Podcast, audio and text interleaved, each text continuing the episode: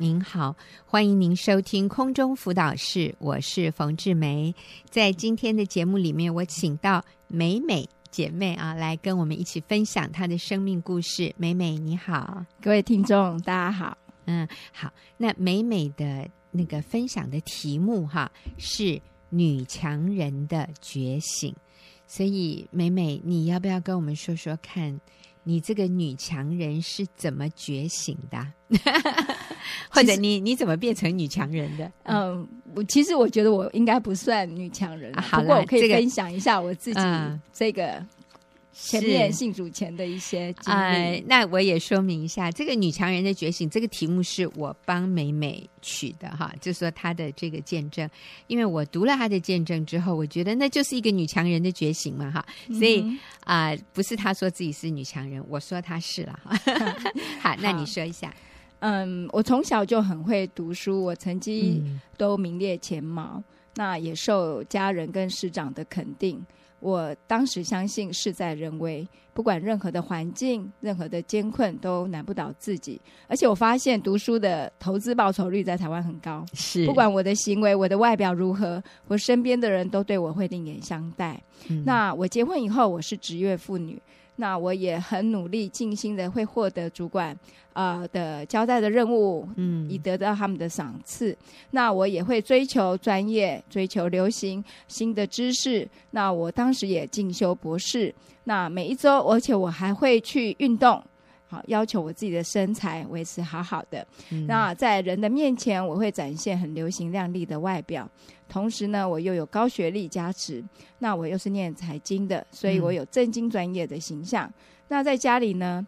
啊、呃，我真的是常常是做决定的那一个，事情都是我说了就算了。嗯、所以，那我觉得我有努力做好我母亲的职责。那我假日会带跟先生带孩子去客家馆上课，我陪孩子在图书馆看书。嗯、那我也陪他们运动打球。寒暑假我也为孩子们都会安排营队，学习一些体能啊、户外的活动，也帮孩子安排他们需要的补习。我不会强迫孩子补习的。嗯，哦。听起来你真的就是那个女强人呢，就是啊，家庭事业兼顾，然后自己呢也非常的健美啊，非常的漂亮。其实美美真的是很会打扮。我今天还仔细看，她说：“你今天怎么特别漂亮？”她说：“哦，因为我有画什么睫毛，是不是？”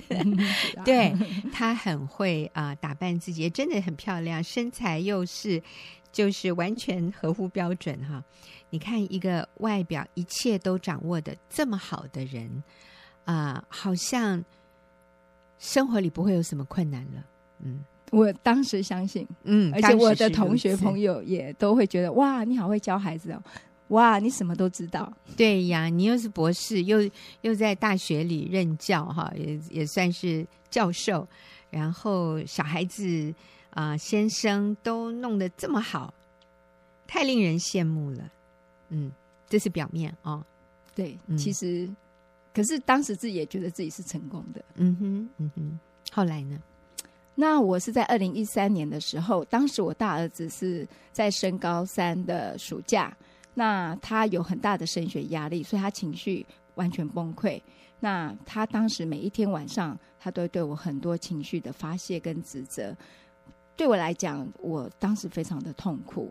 因为我第一次面对到这么多负面指责的声音，嗯，那我的生活真的可以用行尸走肉来形容，嗯，那感谢神，当时真的认识的一个同事，他是基督徒，他带我去参加了呃妇女小组的参会，嗯，那我在参会最后在读四律的时候。我才我才知道有两种选择，嗯、一种是自己坐在生命宝座上，嗯、还有就是让基督坐在生命宝座上，这两种不同的生命。当时我心中呢，就想到我前半辈子，我用功读书，我努力工作，我为了来提升我的家庭，来让我的孩子，让我的家人有经济的安全感，嗯、而且我也。为了孩子，我觉得我在忍受跟公婆的同住。嗯，当然，我觉得那是我当时的心情啊。嗯，那而且我其实是很认真收集最新的流行的资讯，怎么样做一个好母亲、好妻子。我不是不用功的，可是我当时的儿子曾经给我讲一句话，他批评我，而且是用指责的口气。他说：“我不只是零分，而且是负分，就是我是分数是负的母亲。嗯，所以我在看这两种生命宝座的时候，我完全就放弃我自己掌管生命，因为我做的决定竟然都是 negative。嗯，所以我决定让基督坐在我生命宝座。我就流泪接受耶稣基督做我生命的主及救主，那也因此在短短这三年改变我的生命和我的家庭。哇，我想美美是一个非常谦卑的女强人啊、真的是能力很强，然后呃工作也很成功，嗯、呃，家庭其实到那个时候为止，看起来也都一切在掌握之中，看起来都是非常幸福美满。可是就是在儿子呃升高三。的那一年，大儿子就有了这样的一个状况，呃，大儿子说出自己心里的话，但是其实是好残忍的，对妈妈说：“其实你在我的心里，你不仅是呃一个零分的妈妈，你你其实是负分哈。”哇，我想这个是因为孩子的不成熟，但是啊、妈妈心里一定是痛如刀割啊！我这么多的努力。今天完全被你否定了，被你否认了，嗯，但是我想上帝也使用这样的一个情况，让美美谦卑下来，愿意接受耶稣成为你的救主。但是我真的好好敬佩你啊！我觉得你是一个心里很柔软，你不是一个心里刚硬的人，所以你听得进孩子给你的谏言，虽然他的话里面很多是不成熟的。可是你愿意承认说有问题，我愿意来面对这个问题。其实我当时真的不是谦卑哦，我只是觉得孩子自己生的，自己要负责，哦、真的没有基督的生命，其实好想放弃哦。嗯，可是我觉得还。责任感，那时候是真的是出于责任感。可是我觉得这是上帝的拣选，嗯、我还是感谢神，是是，是，真的非常感谢神。是，可是当时真的非常非常痛苦，非常非常，因为你在各方面都那么成功，嗯，然后竟然在这件事情上，好像就把你过去所有的，呃，自己认为的或者别人认为的那个成功，好像就都盖过去了，好像那些已经。不能再安慰你了。这个时候，就是你的这个孩子，成为你心里最大的一个，好像一个重担，或者是一个困难。对，而且是把我的自尊心、价值感都达到是零啊，对，对，甚至是负的，也是负的。是是是对对对，所以是一个好困难的一个时光哈。但是啊，美美很棒，就是在这个时候你。接受耶稣成为你的救主，成为神的儿女。那其实呢，我们也要说，上帝给女人哈那个最尊贵的身份啊、跟世界给女人的身份是不一样的。我们的世界会告诉我们啊，女人你就是像美美这样子就对了啦，哈，你去拿个博士，甚至可以成为大学的教授，你就已经达到顶端了，这样才能够证明你的价值。可是，如果我们从圣经的角度来看，上帝造女人，其实他给女人最尊贵的身份，和世界给女人的这些身份与价值是不一样的。神给女人最尊贵的身份，每一个女人都一样。上帝要我们先成为他的儿女，成为神儿女那个最尊贵的身份，然后上上帝要我们成为基督的门徒，接着就是上帝给我们那个。尊贵的身份，成为一个男人的妻子，然后最后成为孩子的母亲，所以是神的儿女、基督的门徒、妻子和母亲这几个尊贵的身份。所有其他的身份都是赐予刚才我讲的这些啊，例如大学教授，甚至医生啊、工程师啊、律师、老师。呃，什么秘书哈，呃，护士，或者是呃，创业啊，你是当个女总经理、CEO，不管什么样的世界给你的这些位分，其实都是在神的儿女、基督的门徒、妻子和母亲之后哦，就是那个重要性和那个优先次序。所以，当美美接受耶稣成为救主的时候，他就有了第一个身份，是成为神的儿女。跟我们分享一下，成为神的儿女对你有什么意义？嗯，我认识神，接受耶稣基督成为我的主之后，我就很稳定的进入教会，也参加啊妇女小组。嗯、我第一个认识明白的就是我成为神的儿女。嗯、那成为神的儿女，实际上就是一个全能神的。一个像就像国王的女儿，所以我拥有公主的身份。嗯，我是神所疼爱的，所以当我确认我自己这尊贵的价值以后，我开始就有能力去面对与家人的冲突。嗯，所以当时大儿子也很还是有很多情绪，环境没有改变。嗯，他对我还是发泄指责。那他指责我。可能到我可能快受不了，我会跟他请请他暂停一下，我需要让我有喘息的时间，嗯，然后我会回到房间，关起门来。当时情绪是非常痛苦的，是，所以我会把神对他儿女的应许，在圣经里面的所有的话语，他要赐福给儿女的那些应许宣告出来，像是。啊，神啊，你是爱我的父，在你没有难成的事，嗯、你必拯救我们家到底。嗯、我等候你，我必不羞愧。嗯，很奇妙的，每一次宣告完以后，我信心就刚强起来，谢我就不会有任何的愤怒、自怜，而且我会祷告求神把他的眼光，他爱我儿子的心重新赐给我。嗯，所有的苦毒恼恨就没了，嗯，好神奇哦。嗯、那我可能十分钟吧，我就离开我的房间。我还可以继续在面对微笑面对我的儿子啊、真了不起啊！那我想一般的父母是没有办法忍受一个青少年的儿子对妈妈这么样的啊情绪的发泄。我们说这样太没礼貌了。但是我想美美你是了解你的儿子，因为过去可能你对他们都是比较是要求，好、比较是掌控。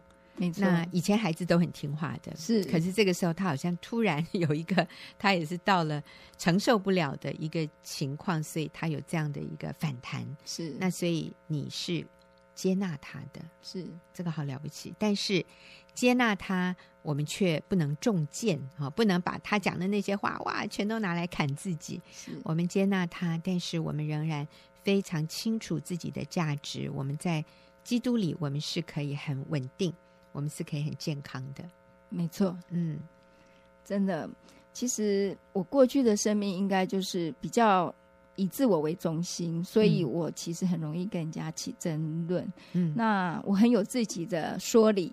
嗯，那成为跟认识神，成为他尊贵的儿女以后，其实内心是有圣灵的提醒。嗯，所以每一次如果先生孩子。在有他们跟我不一样意见的时候，我下意识的习惯还是会想跟他们争辩。嗯，可是我会被提醒要安静，所以呢，呃，我当我安静，可是有时候还是可能安静不下来的时候，可能会跟他们还是有一些口语上嗯的往来。嗯，这时候我会被提醒，然后我就会去跟神认罪。嗯，那我也要跟家人认错。那刚开始我记得哦。我刚开始跟学习跟我先生道歉，因为婚姻班也也有教导要道歉，嗯、要成熟嘛。可是我记得我先生那时候都不大接受，因为他会说：“你不要来我来跟我这一套，因为道歉下次你还是会再犯。”其实我知道我要改变这个习惯真的是不容易。嗯、可是我当时就是想说，我就跟神认罪，我不想跟先生道歉，因为我好怕伤害哦。嗯。可是我知道神的心意，其实他也在操练我，嗯、所以我慢慢的我会。我的方法就是，我会先跟神一直祷告。当我平安了，我平静了，我知道我不怕面对别人的眼光是什么话语的时候，我就去跟我先生道歉。那其实我觉得这样子的带给我的结果都是非常好的。是，所以成为神的儿女，就是我们确认我们在基督里，我们是那个尊贵的公主哈。如果你是男性，你在基督里，你就是那个尊贵的王子。我们是带着王子公主的身份与人在往来啊，所以当美美跟先生道歉，先生一开始的反应是：你不用跟我来这一套，因为道歉了，下次还会再犯。哦，我在想，任何人已经鼓起很大的勇气去道歉，然后竟然得到的是这样的回应，就是你少来这一套，我不，我不相信你的啊啊！我想是很挫折，然后觉得很被羞辱。可是，当我们确认我们在基督里的价值的时候，我们就可以继续。保持我们里面的稳定，是，然后说我接纳你现在还没有办法原谅我，或者我知道你现在的情况是你还不愿意啊、接受我的道歉，但是没有关系，我我在基督基督里，我仍然是那个公主，或者我仍然是那个王子。那我觉得这个很重要，就是确认自己的身份与价值，我们就可以持续做对的事。所以你说你会跟神祷告。把自己里面全都装备好，这样子刀枪不入了，是真的 啊！对对对，所以不管家人有什么样的回应，你都可以接受，你还是可以很稳定、很健康的继续爱他们，用上帝的眼光爱儿子，用基督的心来回应你丈夫。呃，一开始拒绝你的道歉，其实有一点像哈，那你后来也不受伤了，真棒！啊，那下一个就是讲到。呃，我们尊贵的身份是成为敬重先生的妻子，帮助丈夫的那个妻子的角色。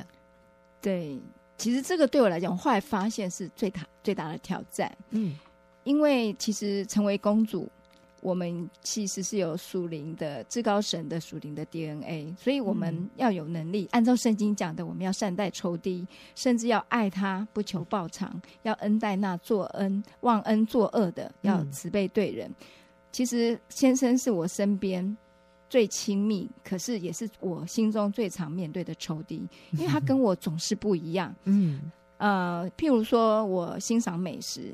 而且其实我还蛮喜欢多变化的美食，甚至可以不、嗯、不计费用。嗯，但我先生他就是不敢尝试新的店家、嗯、不同的料理。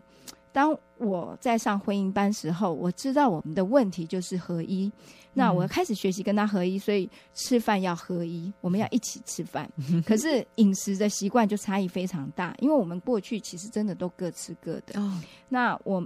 我记得我那时候为了要跟他合一，我们连续几个月每一天都吃同一家面店。对，其实我心中常常会有好可爱，有一些对。可是我觉得我就是可能真的那时候就下定决心要做这件事。是，那好大的，那是好大的舍己耶。可能对别人来讲没有那么大，可是对我来讲，我很喜欢变化的人。对对对呀，我相信你先生一定感受到了。我觉得有哎、欸，嗯，我觉得，我觉得现在我开始有有不一样的 feedback，现在可以不用连续几个月吃同一家，是啊，嗯嗯。那还有就是像孩子有时候要买书桌，嗯，那我其实很习惯去配迎合孩子的需要，嗯，只要挑他们自己喜欢的。可是我先生他会限制金额，而且如果说金额如果超过的话，他会要孩子自己。出钱补这个差额，嗯、那有时候我跟孩子，我我跟孩子也喜欢洗大热水澡，嗯，可是我先生他洗澡他会控制，希望水量小，嗯，然后水温也不必太高，刚刚好，嗯，那对我来讲，我觉得他就在省水省瓦斯，嗯，所以这些其实我过去很容易去跟我朋友大吐苦水，嗯，大声抱怨，嗯。的小细节，嗯，但但是我现在学习敬重顺服先生，我接纳他，所以我要样样听他的，嗯，但其实常常心中。习惯上还是都会很勉强哦，嗯、所以我我知道神是鉴察内心的神，他要我内里诚实，所以我首先都会先祷告，求神帮助我能够来欣赏先生，来爱先生，接纳他跟我的不一样。其实神就慢慢改变我的眼光，他让我知道我有这样的先生，其实神赐给我最棒的礼物。嗯，所以呢，他不重视美食，其实。反映在我煮饭，其实我就可以很轻省的煮，因为我随便怎么煮，他都是他都可以接受，我就很少的时间准备，那我就很多自由的时间。那他对金钱管理很看重，刚好也补足我管教孩子的不足，所以我的孩子他就必须接受在环境的限制下，他怎么学习。顺服他的父亲，顺服神所赐给他的权柄，嗯、所以这段操练的岁月，其实我觉得神配给我的真的是最棒的祝福，就是我的先生。嗯，嗯那我当我学习用神的眼光来爱他，来接纳他的时候，其实我先生他也感受到神的爱，他也学会包容接纳孩子的不懂事，嗯，学习用祷告来代替说教。所以前年我很感谢神的是，他也受洗成为基督徒，我们的关系真的有主在这当中。非常稳定、甜蜜，嗯，好棒啊！所以认识自己在基督里的价值，我们就能够甘心乐意的去成为那个敬重顺服的妻子啊！真好，好谢谢美美跟我们的分享。下礼拜我会请美美继续来跟我们分享她的生命故事。那我们现在就休息一会儿，等一下进入问题解答的时间。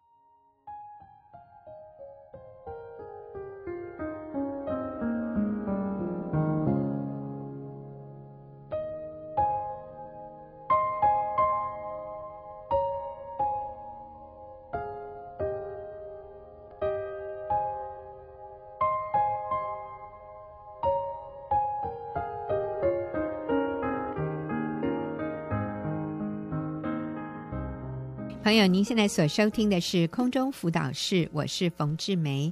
进入问题解答的时间。那今天这位姐妹她来信说：“我结婚了，我的丈夫是外国人，他一直不认为我们是真正意义上的婚姻，因为我们并没有住在一起。我发现他一直和各个交友网站上许多女生联络。”他每天必看色情网络，我怀疑我的婚姻是真的在神面前有效的婚姻吗？我先生并不在意任何我对他的好，当然我也有做错的地方，我很错，因为我曾经不停的咒骂他，骂了几天，然后我让他啊、就把我给封锁了，从此不再联系。我知道上帝不喜悦人离婚，我也不想离婚，但是我不知道该怎么办。好，所以这一位朋友，他的先生是外国人，而这个先生不认为他们好像是夫妻哦，嗯，因为自从结婚以后都没有住在一起。是，然后先生有很多的问题，他发现先生也有跟别的女人有联系。呃，先生目前是对他非常的冷漠啊，呃，把他封锁了。那也是因为他一直骂他先生好几天，骂了好几天。嗯，那呃，我想先生的意思就是要离婚了，但是这位姐妹她不想离婚，嗯，所以她也知道上帝的心意不是要我们离婚，感觉到他们的关系现在好像完全。卡住了，嗯，单向的感觉，嗯，是。我觉得这位姐妹很棒，她说：“我知道上帝不喜悦人离婚，而我也不想。”嗯嗯。好，那她说，即便她先生对她很不好，但她还是不想。嗯、我觉得她很棒，嗯，对。那我想，我对你，我觉得任何一个婚姻有状况，哈，第一个。我觉得就是要对这个婚姻的认定，嗯、那个尾尾声，就是我绝对不要离婚。嗯、对，呃，我昨天也听到那个见证，他就说，因为我认定我不要离婚，嗯、是，所以他才能够在这个基础上开始做他该做的。所以一开始要有很坚定的一个决心和一个立场，嗯、就是我不离婚。对，那其他的我们都来看看可以怎么做。但是有一件事情我。非常坚定的，就是我不会离婚的。如果这个心智不坚不坚定的话，嗯，我觉得你就一边做一边流出去的感觉，就是好像你那个磐石，那个那个基础是有很多漏洞的。嗯，你一边做，但是好像你又很不坚定往前走。所以我想，首先我觉得这个姐妹很棒，她知道。嗯这个不能离婚，对，我非常嗯、呃、谢谢 鼓励他，对，继续往前走。看起来好像是很单向的一件事情，就是先生完全跟他没有任何的联系，没有任何的回应哈。但是我想在基督里面，我们还是很有盼望，而且我觉得嗯、呃，只要一个人。他的心是朝向神的，我觉得上帝一定会为他开路。阿门。哎，我们的神是可以在沙漠开江河，嗯，好的神。所以我想，最主要是这一位。姐妹，她愿不愿意立志，就是决定来信靠神，嗯、做她该做的。嗯、那前面有做一些事情啦，做一做，她可能觉得很灰心，所以又开始骂先生这样。那我想，我们都可以再重新回到神的里面悔改，重新来做对的事情，继、嗯、续跟先生保持联络。是是，好。那呃，这个姐妹写信进来，那她是从国外，是一个西方国家写信过来的。嗯那他的先生是外国人，那我就看到这是一种就是不同种族的、嗯、不同国籍的一个婚姻。那对于这样的婚姻，我们也提出一些啊、呃，常常会有的一些现象。那当然不一定是这个姐妹，嗯、但是我想也是有这样的可能，嗯、就是比如说一个东方国家的女孩子到了西方国家，那就呃跟一个当地的西方人啊、呃、结婚。有的时候，其实我们发现很多的情况是如此，嗯，就是为了身份，嗯，嗯。这个女的想为了身份啊、呃，然后有的时候也是一种啊、呃、崇洋的心态，嗯、就是我交了一个白种人的男朋友，嗯，我交了一个外国人的男朋友，好像觉得哎呦，听起来很很稀奇，嗯，听起来哦很浪漫。啊、呃，然后从电影里面也看到，好像西方人比较开放，嗯，呃，西方的男人比较会热情，嗯，比较热情，啊、呃，然后一个东方女孩子跟一个西方男孩子走在一起，好像这是一种错觉，好像觉得哇，我我就比较有价值，嗯，我有一个外国人的男朋友，所以其实这里面多少都有一种。嗯，虚荣心，或者一种、嗯、呃利用对方的动机。我利用对方来感觉自己比较有价值，嗯、我利用对方来呃得到一个身份。那反过来想，一个西方男人跟一个外国女孩子交往，呃，我们先来说，其实语言不是那么通的，嗯，好。你看这个女孩子可以写中文写的这么流利，所以我想，呃，在英文方面可能不是那么的，呃呃，怎么说上手哈？嗯、但是啊、呃，你可以跟一个完全讲英文不会讲中文的男孩子谈恋爱，那这里面的沟通上面其实都有很多，嗯，不是那么流畅的地方。所以，一个男孩子会跟一个语言都不是太能够沟通的女孩子，甚至结婚。嗯，其实这里面他也有很大的一部分是，我相信也是利用。嗯，嗯，他利用什么呢？就是觉得你会比较听话。嗯嗯、啊，你来到他的国家，你人地生疏，然后你是想可能想利用他拿到身份，想要利用他。得到这种自我价值感的提高，那他也想从你身上得到什么？嗯，我觉得就是情欲上的满足，嗯啊，他肉体上的需求没那么多好沟通的，因为根本也沟不通，所以其实两个人在一起就是上床做这件事。嗯，那这种肉体的欢愉其实是非常，它的寿命是很短暂的。如果没有情感，没有思想。没有社交层面的这一种合一啊，嗯、就是你们几乎也没有什么共同的朋友，嗯、你们的生活背景、你们的成长背景那么样的悬殊，而、呃、不是悬殊，或或者我是说那么样的不同，对对，你们几乎很难有共同的话题，啊、嗯呃，甚至沟也沟不通，只是能够讲比较简单的生活上的一些。一些事情，但是很难深入的谈到内心层面的，嗯、所以这个男人跟这样的女孩子在一起，他想的就是肉体的满足。嗯嗯、而当他对这个部分他厌倦了，而你也发现他没有什么值得你利用了，这个关系就结束了。啊、但是其实，呃，这位姐妹很棒，她是不想离婚的。啊、嗯呃，你发现。其实这个并不是上帝对婚姻的、嗯、对婚姻的那个蓝图。嗯、你们能够说结了婚以后竟然没有住在一起，那为什么会结婚呢？对呀，常常是因为结婚以前有已经有一些问题。对对对对，那以至于结婚的时候已经彼此看都都很讨厌了哈。嗯。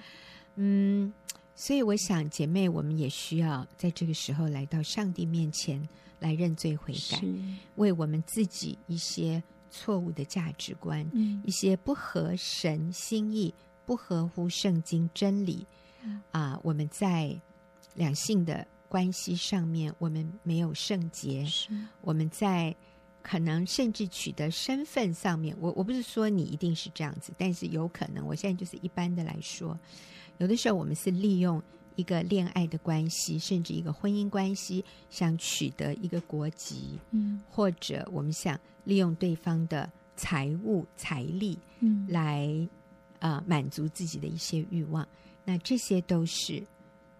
啊，上帝不不喜悦的，这些都是破坏关系的。嗯、所以，我们今天婚姻走到这个地步，我们需要先来到神面前认罪悔改。嗯、我们过去在婚姻里面，如果有一些不合神心意的动机，嗯，是想要利用对方，啊、呃，或者是因为自己的虚荣心，而不是真正爱这一个人、嗯、啊，那我们啊。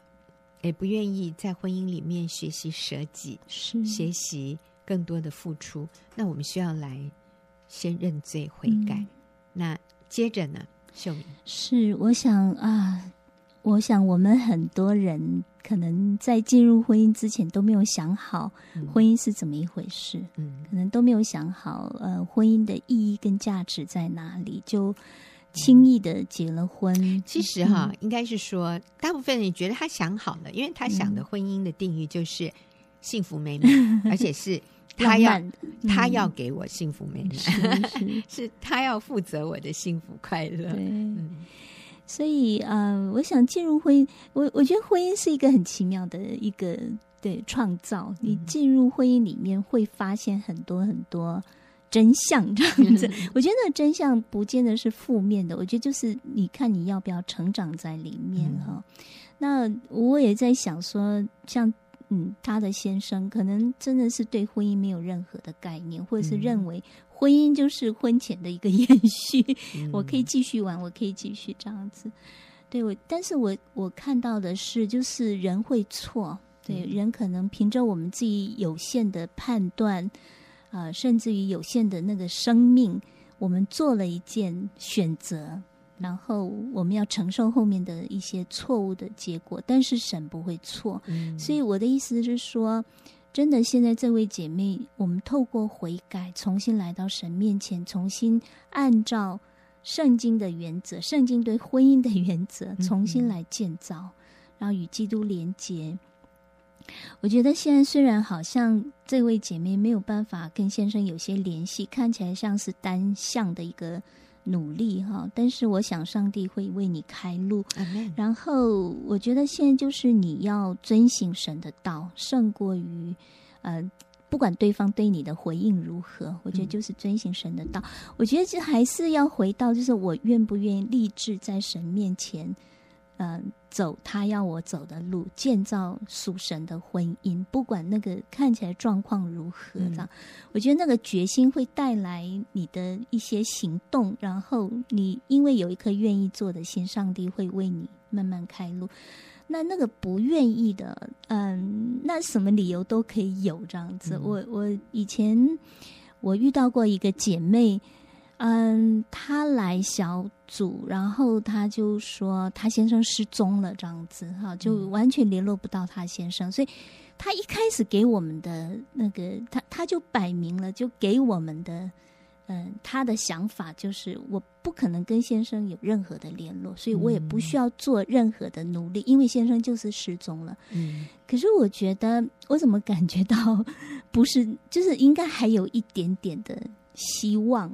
只要你愿意，应该是想办法都可以有一些办法的这样子。我觉得感觉到说，这个姐妹她她就是先摆明了，我的路是没了，所以你们也不用劝我，类似这样的意思。嗯、他们也没有离婚哦，就这样子啊？是吗？对，就无声无息这样子。哦、嗯。可是，嗯，人的里面的东西是会会让人看见，就是我们会看见的。嗯、那经过一段时间之后，他有一次听到。我们有一个讲员讲，那个先生十五年外遇，然后他用十五年的时间挽回先生。后来他们先生回家，他们现在好的无比。让他听了那个见证是非常生气的，所以就显出他里面的一些一些价值观，一些不愿意顺服神的地方。他觉得为什么一个女人要做到这个地步？他是非常生气的。他他说我没有办法这样辅导别人。嗯，呃，那所以她后来是很生气的离开，然后我最近听到她跟我们的姐妹私下里有些互动，那只要我们的姐妹在跟她分享她们怎么去尽忠顺服丈夫这件事情的时候，她、嗯、就很生气。我觉得她的那个苦毒的根好像没有没有被拔除。嗯、我觉得。那就代表他没有进，没有走合神心意的道路的时候，他的问题一直没有解决，嗯、他的生命一直在卡在某个，我说好像一直停留在旷野里面，嗯，他没有办法，所以人从他的身上感受不到那个喜乐、那个饶恕、嗯、那个自由，是，是所以，嗯、呃，我我的意思是说，虽然是看起来这个姐妹跟先生的关系好像是单向的，嗯、好像你现在。都在做，也也联系不到先生。可是我觉得说，如果你有一颗愿意做的心，我觉得一定有办法。而且我们真的是为主做，不是完全是为这个先生做。所以我想，他只要坐在神的里面，上帝都喜悦，上帝一定会帮助他的。是，是虽然你说呃，先生完全封锁你哈，我们就是回到刚刚写信的这位姐妹。啊，他完全封锁你，但是啊，你也可以到他住的地方去啊，或者是到他上班的地方。如果他这些都不让你知道，你也不知道他住哪里，也不知道他在哪里工作。嗯、呃，我就听过有一个姐妹，她有一次去百货公司，竟然在百货公司的电梯里，上帝安排的，对对对，而且那个电梯里就只有我们这个姐妹跟自己的姐姐，嗯，然后呢，呃，只有他们两个人在电梯，然后在某一个楼层打开，然后就闯进来一个人，然后门关了以后，大家才发现 哈，就是她老公。而且很有趣哦，那个电梯是直达的，直达什么？第十五层还是怎么？样？所以他们有很久的时间在里面。对，我说多么奇妙啊！然后说，嗯，在电梯里面他们还互打招呼，然后他姐姐很有风度的，就向他先生伸出手跟他握握手，嗯、因为以前啊、呃，他姐姐跟他先生好像之间有一些。有一些好像没有解决的疙瘩，哎，结果那次在电梯里也大和解。那 我们就发现，当你愿意的时候，没有什么是不可能的。其实我也听过我先生讲过一个故事，就是有一次，嗯，他讲到就是说我们要道歉，嗯，我们要悔改，哈，要为我们曾经犯过的错误去负起责任。结果会后就有一位弟兄来跟我先生说，他说：“李哥，你让我想起。”我以前呃呃，在一个公司里面上班，然后我 A 了公司很多的货，嗯、我就偷偷拿一些货去卖哈。嗯、他说：“嗯，可是我后来嗯、呃、信耶稣，然后我我生命被改变，我我现在也愿意来服侍。可是我就觉得这个东西一直控诉我，我很想去跟我以前的老板道歉。”可是那个公司已经搬走了，或者那公司已经结束了，我真的已经找不到那个老板了。后来李哥就说：“哇，年轻人，你真的是这样子一个很棒的心智，我们一起来祷告。”嗯，所以我先生就跟着年轻人一起祷告，求主让这个年轻人能够找到以前那个老板，然后去做补偿，去道歉。结果没多久之后，这个年轻人竟然跟我先生说：“李哥，你知道有多奇妙吗？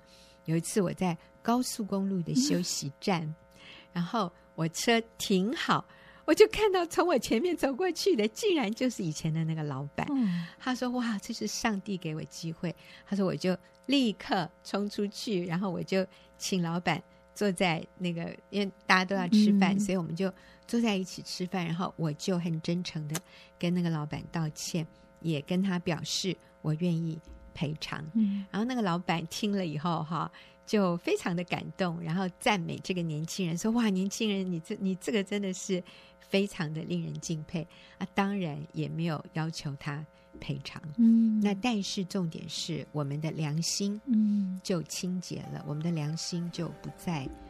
指控我们，所以我想，当我们真诚愿意去与人和好的时候，上帝会为我们开路哈。